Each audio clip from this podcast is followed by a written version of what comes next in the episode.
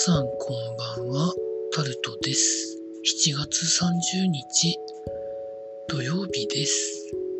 今日は天気が良くなかったので家でゆっくりしておりました。皆さんいかがお過ごしになってらっしゃいますでしょうか？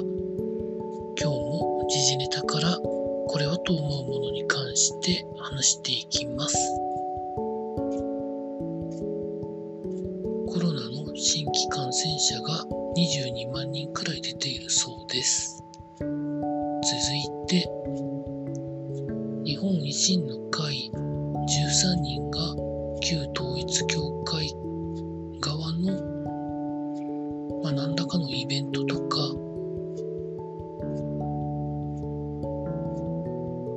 なんか、そういうことって接点があったということが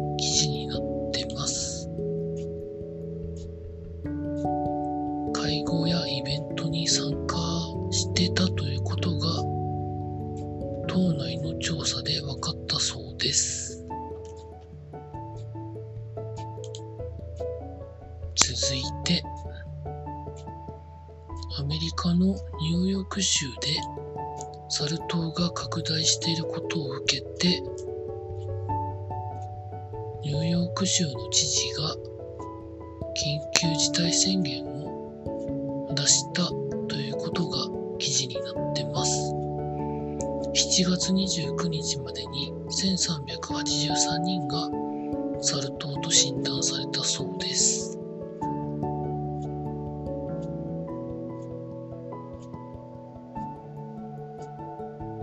ニューヨーク市では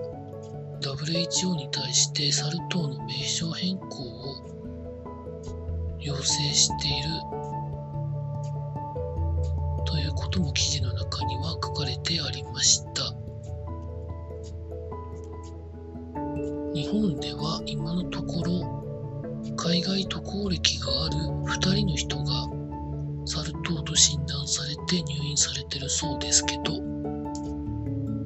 日本ではじゃあそこまでどんどん広がっていくのかというと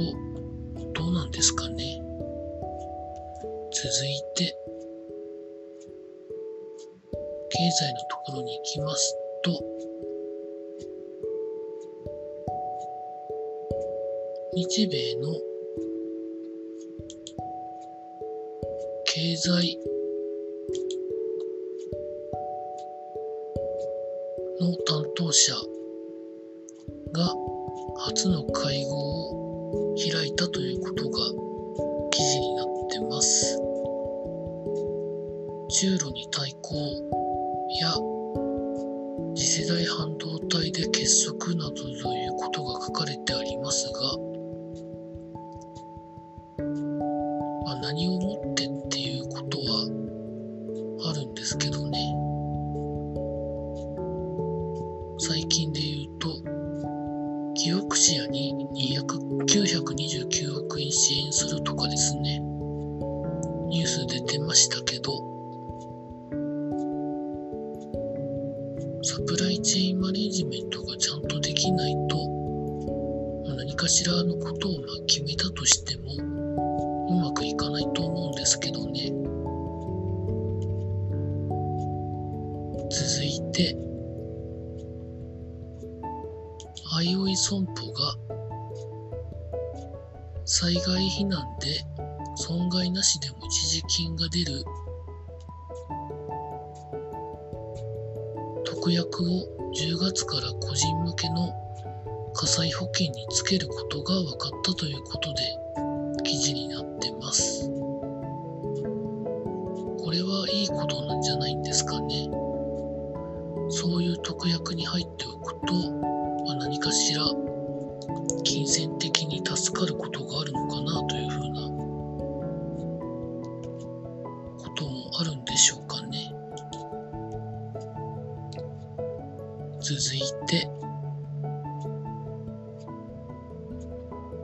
スポーツのところに行きますと、今日もプロ野球 J リーグその他あったわけですけど、プロ野球ジャイアンツが31日の試合も中止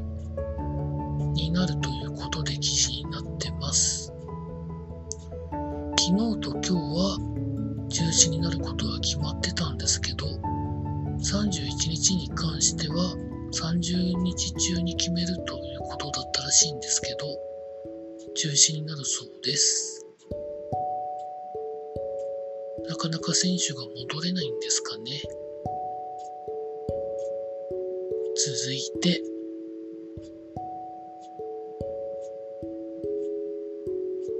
高校野球の